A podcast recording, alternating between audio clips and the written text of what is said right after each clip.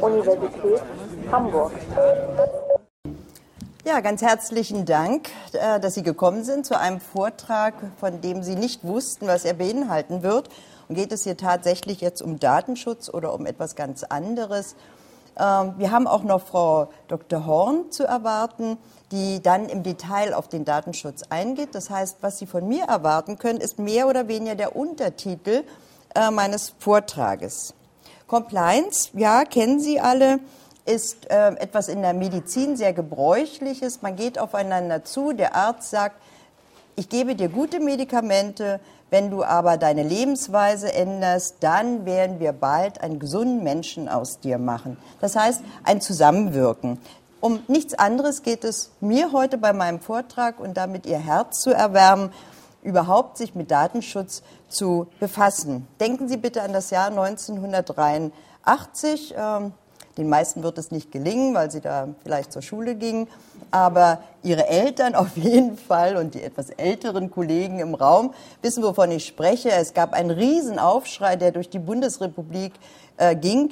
Denn äh, im April sollte die erste, eigentlich nicht die erste, es gab immer wieder Volkszählungen, aber man wollte eine Volks- und Berufszählung durchführen. Der Staat wollte wissen, was habe ich eigentlich für Bürgerinnen und Bürger und was haben die als Beruf, um irgendwie einen Querschnitt in der, äh, nach dem Krieg, äh, wie hat sich das weiterentwickelt. Da kamen die ersten Datenschützer. Einer davon war der Rechtsanwalt Ströbele, heute mehr oder weniger bekannt als der grüne Abgeordnete in Berlin, der immer wieder gewählt wird, weil er sich jedem Protest dann anschließt, aber auch berechtigten Protesten. Berliner schließen sich übrigens gerne Protesten an. Herr Schumacher, ne? das lieben wir, ansonsten schlafen wir ein und denken, die Sache hat keinen Wert.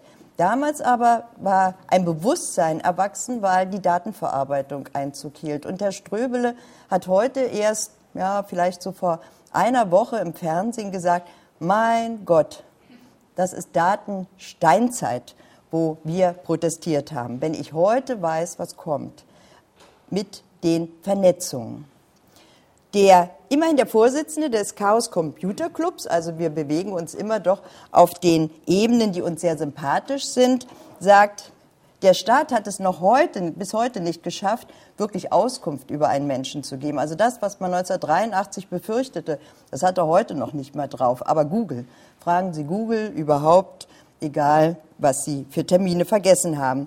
Und es geht, das finde ich sehr gut, um die Drogevernetzung. Und da beginnt der Datenschutz in einer völlig anderen Qualität und einer völlig gesenkten Sensibilität für Datenschutz gegenüber 1983. Also kommen wir mal zu den Nebenwirkungen der Drogevernetzung.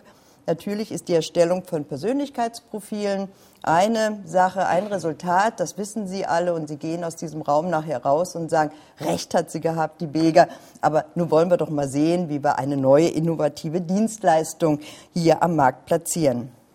Ich glaube, was ganz viele vergessen, ist, dass das Internet nichts vergisst. Dass Menschen sterben, aber ihre Daten bleiben. Es gibt natürlich auch Studien, die sagen, stimmt ja gar nicht, weil diese Daten müssen ja permanent migriert werden und so weiter. Irgendwann kann das sowieso gar kein Mensch mehr lesen. Aber äh, vielleicht sollten wir doch an unsere Karriere auch manchmal denken, wenn wir das nächste Nacktfoto bei Facebook einstellen. Ja, und leider, der Datenschutz ist ja etwas Tolles. Wir haben eine Bund einen Bundesdatenschutzbeauftragten. Sie haben Herrn Schaar heute kennengelernt. In jedem Land gibt es Landesdatenschutzbeauftragte, also Behörden, wenn Sie so wollen, Ministerien fast. Und diese hüten den Datenschutz. Aber sie haben eine Auskunftspflicht, man hilft ihnen auch dabei. Das Netz ist leider viel schneller und wir können gerne eine Umfrage machen, wer weiß, wo Daten über ihn gespeichert sind und wie er dahinter kommt, dass er diese Daten auch wirklich findet. Ja, die Regeln für den Datenschützer, ich bin jetzt also mal Datenschützer, stelle mich ja auch gleich vor. Das heißt, wir haben so drei, äh, vier goldene Regeln zu erfüllen. Das erste ist, wir haben ähm, Aufklärung zu leisten. Aufklärung, was für Rechte haben Sie? Passen Sie auf, selbst wenn Sie etwas nutzen und Sie freiwillig Ihre Daten dorthin geben, was kann passieren? Wir haben für Rechtssicherheit zu sorgen. Ein ganz großer Meilenstein ist die Datensicherheit, denn ich komme noch mal darauf. Ich habe mal gelernt, man muss eine wesentliche Information dreimal in einem Spot unterbringen, damit sie bleibt. Deshalb sage ich sie jetzt das erste Mal. wir wollen keine Innovation verhindern, sondern wir wollen datenschutzgerechte Lösungen finden. Und was ganz wichtig ist im Hochschulbereich, und der sollte damit anfangen, insbesondere die Forschung, Lehre und Wissenschaft, transparent zu sorgen. Für Transparenz zu sorgen, das heißt zu sagen, welche Daten speichern wir wo, wie werden wir sie verwenden und was passiert damit. Das Allheilmittel aus der Medizin nunmehr auf den Datenschutz übertragen, Compliance, also das Thema schlechthin. Ich war ganz faul und habe eine Definition mir aus Münster, nee, aus Augsburg, Entschuldigung, äh, gemobst, weil ich die sehr treffend fand, von Thomas Möllers. Es geht eigentlich bei den Compliance darum, dass man auf der einen Seite organisatorische Maßnahmen ergreift, dass es ein gesetzeskonformes Verhalten gibt und diesem dann noch zusätzlich sogenannte Soft Laws hinzufügt. Das heißt also Grundsätze, wie man sich verhält. Die müssen nicht unbedingt immer mit äh, dem Gesetz äh, in Übereinstimmung sein, dahingehend, dass sie eine Forderung sind. Sie dürfen natürlich dem Gesetz nicht widersprechen, aber sie sollten auf jeden Fall doch ein Verhalten und eine Sensibilität bei allen Beteiligten hervorbringen, sodass man gerne mit Datenschutz und Achtung vor den personenbezogenen Daten umgeht. Was machen wir? Wir setzen ein Datenschutzmanagement auf, was die Bestandteile sind hier noch einmal äh, hervorgehoben. Äh, unser, äh, unsere Auffassung ist, dass man eine Police erstellen sollte. Police ist so ein Regelwerk, was genau Compliance äh, dann ähm, beinhaltet und man sollte für eine hohe Datenschutzqualifikation sorgen. Risikoprävention und Qualitätssicherung sind feste Bestandteile. Jeder Datenschutzbeauftragte kennt die und ich sage Ihnen gleich, wie wir hier diesen Campus unter anderem knechten. Datenschutzpolice habe ich schon mehr oder weniger erwähnt. Ich mache immer viele Bilder, damit Sie nicht immer zu mir gucken müssen, damit ich auch mal so machen kann und äh, es für mich dann auch nicht so anstrengend wird.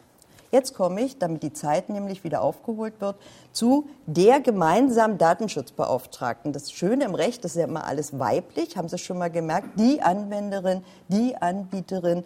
Äh, man fragt sich dann immer, warum der Datenschutzbeauftragte plötzlich eine Frau ist oder eben hier derjenige, der auf diesem Campus und nicht nur bei der Universität Hamburg, sondern Sie sehen gerade in, bei vielen Hochschulen und Universitäten hier, in dem Land äh, Hamburg dann auftaucht, ist in der Regel ein Mann und der sagt immer, guten Tag, ich bin die Datenschutzbeauftragte der Hochschulen und dann zählt er diese auf. Ich bin nämlich die Firma, deshalb weiblich und ich habe einen Sklaven, einen Datenschützer, der durch die Lande zieht. Das ist Herr Uderstadt, der wollte eigentlich heute hier sein, ist aber zurzeit bei Kängurus, hat nichts mit dem Datenschutz zu tun. Er hat mir auch erlaubt, das zu sagen. Und weil er so weit weg ist, konnte er heute hier diesen Vortrag eben nicht persönlich halten. In vielen Bundesländern gibt es eine zwingende Norm, dass Behörden oder auch öffentliche Einrichtungen einen Datenschutzbeauftragten zu benennen haben. Hamburg hat hier die Kannbestimmung gewählt. Paragraph 10a. Wie man so an dem kleinen äh, Buchstaben erkennt, ist das nachträglich ins Gesetz gekommen. Frau Horn kennt das. Wir jonglieren ewig mit A, B, C und D, aber wissen dann, ah, das kam später mal hinzu und man hatte gar keinen Platz mehr. Aufgrund dieser Kannbestimmung haben sich die Universität Hamburg, die äh, Hochschule für Musik und Theater, die Hochschule für bildende Künstler, Künstler die HCU, wir haben Hochschule, nee, wie heißen die? Hafen City, danke, ich habe gerade überlegt, wofür das H steht. Hafen City Universität und die Staats- und Universitätsbibliothek zusammengeschlossen und eine Kooperationsvereinbarung ins Leben gerufen. Inhalt war, wir gönnen uns gemeinsam eine behördliche Datenschutzbeauftragte. Warum haben wir das getan? Es gibt nur noch einen direkten Ansprechpartner, bei der Behörde Datenschutz und Informationsfreiheit in Hamburg gibt es Mitarbeiter, die zusammen dürfen 11 Prozent maximal ihrer regelmäßigen Arbeitszeit für den Hochschulbereich aufbringen. Sie können sich vorstellen, wie lange Bearbeitungszeiten, ähm, ja, Sprechzeiten und dergleichen lauteten. Ähm, der Datenschutz, äh, Datenschützer, der Oberste in Hamburg, hat gesagt, wir müssen uns mehr dem privaten Sektor äh, zuwenden. Und aus diesem Grunde bitte, liebe Behörden, liebe äh, öffentliche Einrichtungen, sorgt dafür, dass ihr diesen Paragraphen 10a anwendet. Jetzt werden Sie sich fragen, was macht denn nun ein Mensch beziehungsweise von mir ein Viertel und ein Herr Uderstadt in Gänze mit so vielen Hochschulen? Und dann fragen Sie sich bitte, wie viele Projekte sind heute hochschulübergreifend? Wie viele Projekte sind denn auch wirklich äh, fast identisch?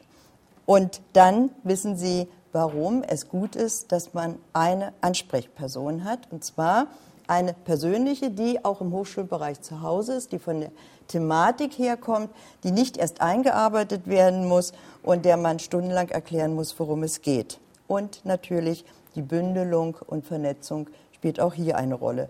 Für Sie nochmal der Paragraph 10, ganz klar. Wir beraten die Hochschulen, wir beraten die Personalvertretung. An uns kann, uns kann sich jeder wenden. Und das Plus für diese Hochschulen ist, sie müssen mit ihren Einzelbeiträgen oder Anträgen, Stellungnahmen eben nicht mehr zur Behörde gehen, sondern für sie ist eigentlich abschließend der Weg zu ihrem behördlichen Datenschutzbeauftragten äh, das Ende der Fahnenstange und dieser behördliche Datenschutzbeauftragte hat dann einen direkten Zugang zur, äh, zum Landesdatenschutzbeauftragten. Ja, unsere Aufgaben. Als allererstes, Sie erinnern sich an die Folie Datenschutzmanagement. Wir haben begonnen äh, mit den Schulungen und Beratungen. Wir prüfen alle Vorgänge und wir führen, das ist, glaube ich, das, was man am allermeisten macht, eine Dokumentation. Also alle Vorgänge, alle Verfahren müssen dokumentiert werden in sogenannten Verfahrensbeschreibungen. Und äh, falls Sie so etwas nicht haben und auch keinen behördlichen Datenschutzbeauftragten, beginnen Sie bitte sofort. Berlin hat einen ausgezeichneten, weiß ich, hier tragen wir Eulen nach Athen. Realisierungsschritte. Was haben wir getan, um diesen behördlichen Datenschutzbeauftragten zu etablieren? Wir sind persönlich in alle Hochschulen, in alle Gremien gegangen, einschließlich in die Personalräte, haben uns vorgestellt und als erstes allen den Zahn gezogen, wir würden ab sofort die Arbeit machen, sondern wir haben ihnen klar und deutlich gesagt, was sie tun müssen und was Datenschutz bedeutet und dass wir sie dabei unterstützen. Es ist uns gelungen, an jeder Hochschule einen Datenschutzverantwortlichen im Präsidium äh, oder in der Präsidialverwaltung äh, zu bekommen. Das heißt, sie haben einen direkten Ansprechpartner, äh, der auch die Verantwortung für den Datenschutz übernimmt. Ja, na dann natürlich, was jeder tut, die datenschutzrechtlichen Vorschriften zusammenstellen. Das sind nämlich nicht nur die Datenschutzgesetze, sondern alle Rechtsvorschriften, die eine Relevanz zum Datenschutz oder zur Verwendung von personenbezogenen Daten haben. Das ist die Prüfungsordnung, das ist die Satzung äh, und so weiter. Dann ging das los zu sammeln. Das war meine nächste Folie heißt Herausforderung und daran werden Sie sehen, äh, woran wir heute noch arbeiten. Wir mussten als allererstes natürlich sehen, gibt es überhaupt Verfahrensbeschreibungen für die etablierten äh, Vorgänge. Äh, da wo nicht, muss man sie einholen. Man muss äh, immer wieder nachschauen und evaluieren, sind diese äh, Vorgänge und die Verfahrensbeschreibung immer noch nach dem modernsten Stand der Technik. Denn Datensicherheit ist ja eine Kernkompetenz, die man im Datenschutz hervorbringen muss. Ja, die Schulungstätigkeit, ein Webportal wird gerade eröffnet in Zusammenarbeit und das ist auch ein Netzwerk. Alle Datenschützer im Hochschulbereich arbeiten zusammen, stellen sich gegenseitig ihre Materialien zur Verfügung und dann kommt ein riesen Apparat an FAQs, äh, was sie alle aufbauen können oder auf, äh, nutzen können. Die Erarbeitung einer Datenschutzpolice steht als nächstes auf der Agenda. Herausforderungen hatte ich schon erwähnt.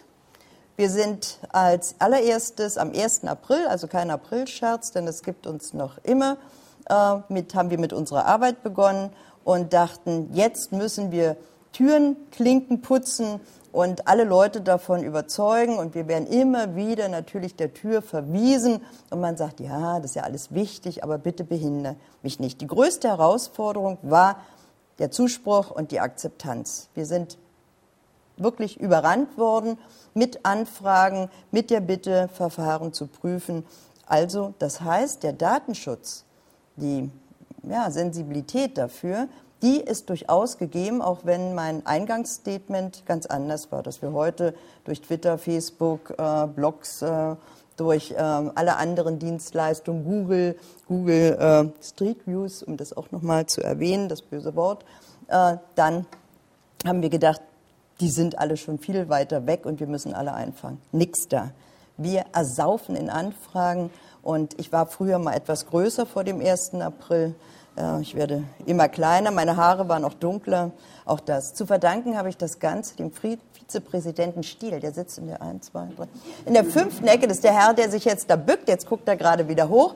Der, dieser hat nämlich den behördlichen Datenschutzbeauftragten durch Zwang, durch, er hat mich eingeschlossen und genötigt, bis ich unterschrieben habe. Also ihm verdanken wir, dass Hamburg hier einen Riesenschritt nach vorne geht.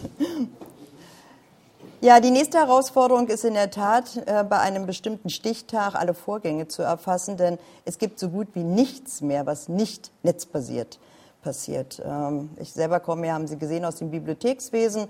Die Verschmelzung selbstverständlich zu anderen Datenbanken, zu anderen Diensten äh, ist äh, ganz wichtig, ist komfortabel äh, und ist innovativ. Es wird einfach erwartet und hier bleibt der Datenschutz sehr häufig auf der Strecke, wenn man nicht Datensicherheit und eine hohe Qualität einführt.